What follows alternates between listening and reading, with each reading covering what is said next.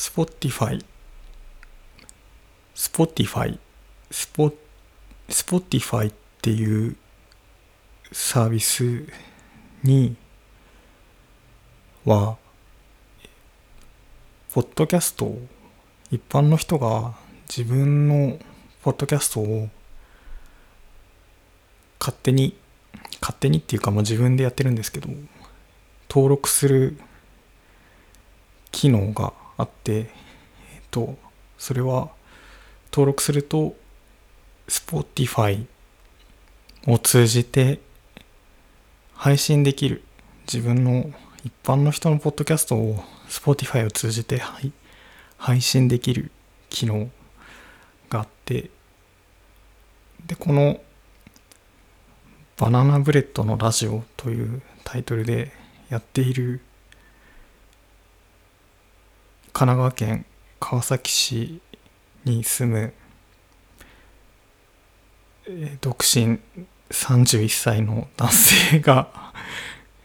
ボソボソ話しているこのポッドキャストも Spotify の機能を使って配信をしているわけなんですけど。Spotify のそのポッドキャストはですねなんか登録した人にだけポッドキャストが何回聞かれたかみたいなアナリティクスみたいな機能もついていてでそれを見るとまあ大体毎回30人ぐらいは 聞いてくれてるってことが分かってこうして神奈川県川崎市からボソボソ話しているこの声を大体30人が聞いているということで僕も30人に向かって話している。顔も名前も知らない30人に向けてこう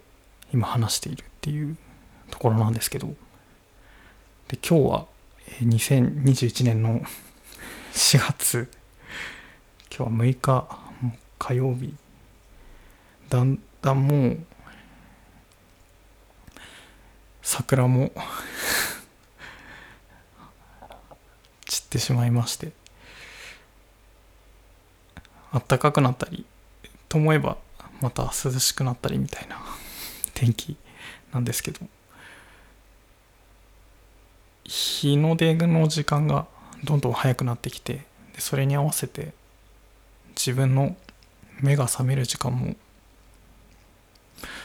早くなってってるっていうのは、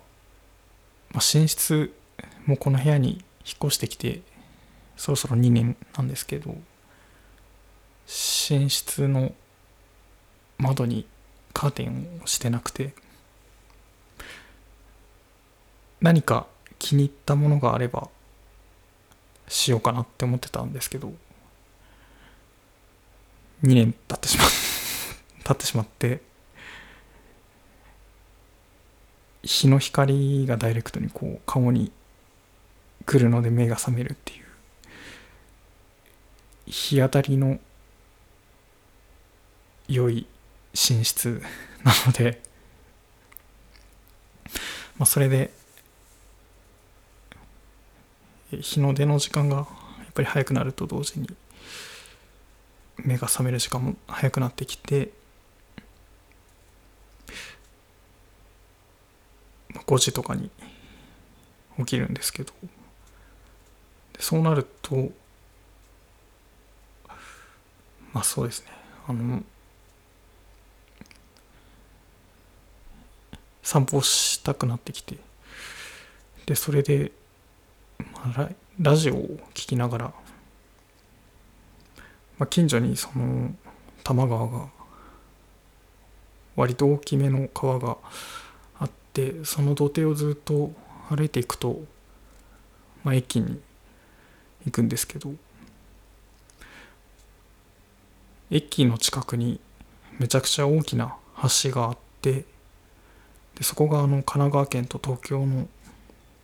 県境になっていて一回ちょっと東京に行ってでまた帰ってくるっていう。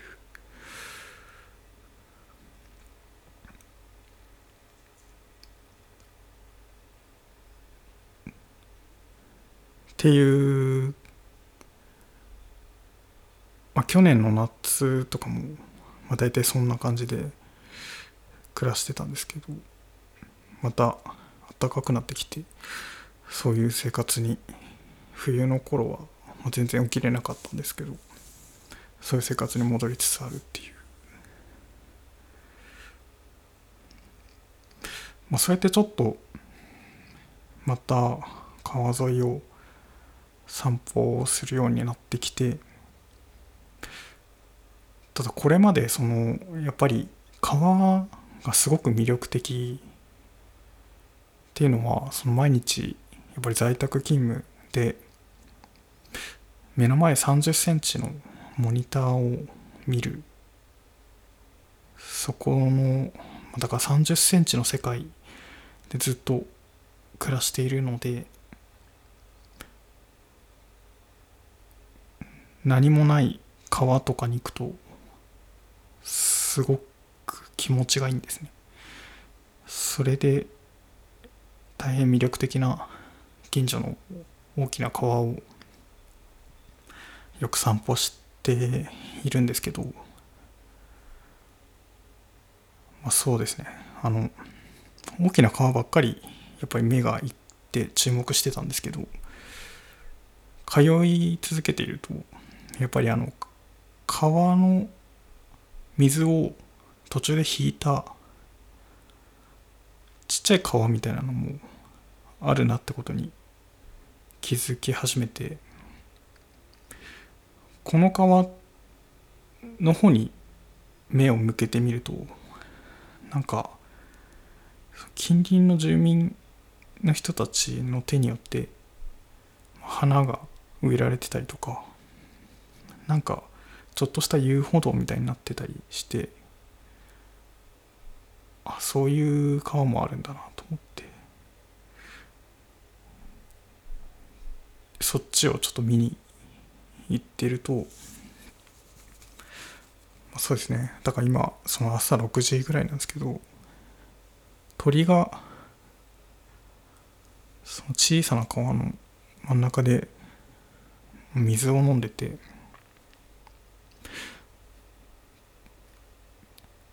鳥がいるなと思ってでそれで持ってたあのスマートフォンで動画を撮ったりとかしてたんですけど。また別の日に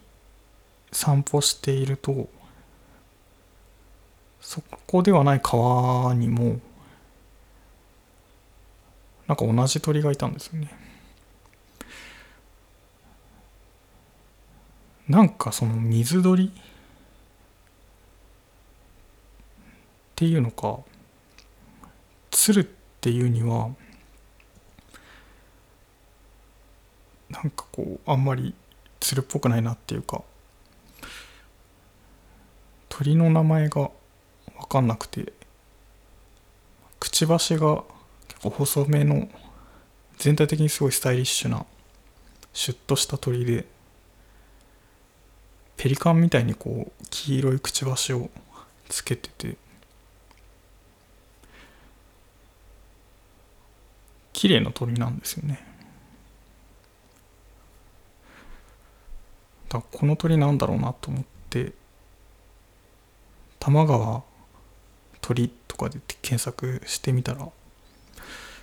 あの川崎市のホームページがあるんですけどそこにあの川崎市の生物多様性っていうコーナーがあってなんか多摩川の生き物が多摩川の生き物がこう紹介されてるコンテンツがあってですね。でそこに鳥のコーナーもあって見てると大サギっていう名前のだから詐欺の一種っていう鳥なんだなっていうことが分かったっていう。まあ、だからなんだっていう。ことなんですけど、まあ、そういう出会いもありつつ散歩をしている感じですね。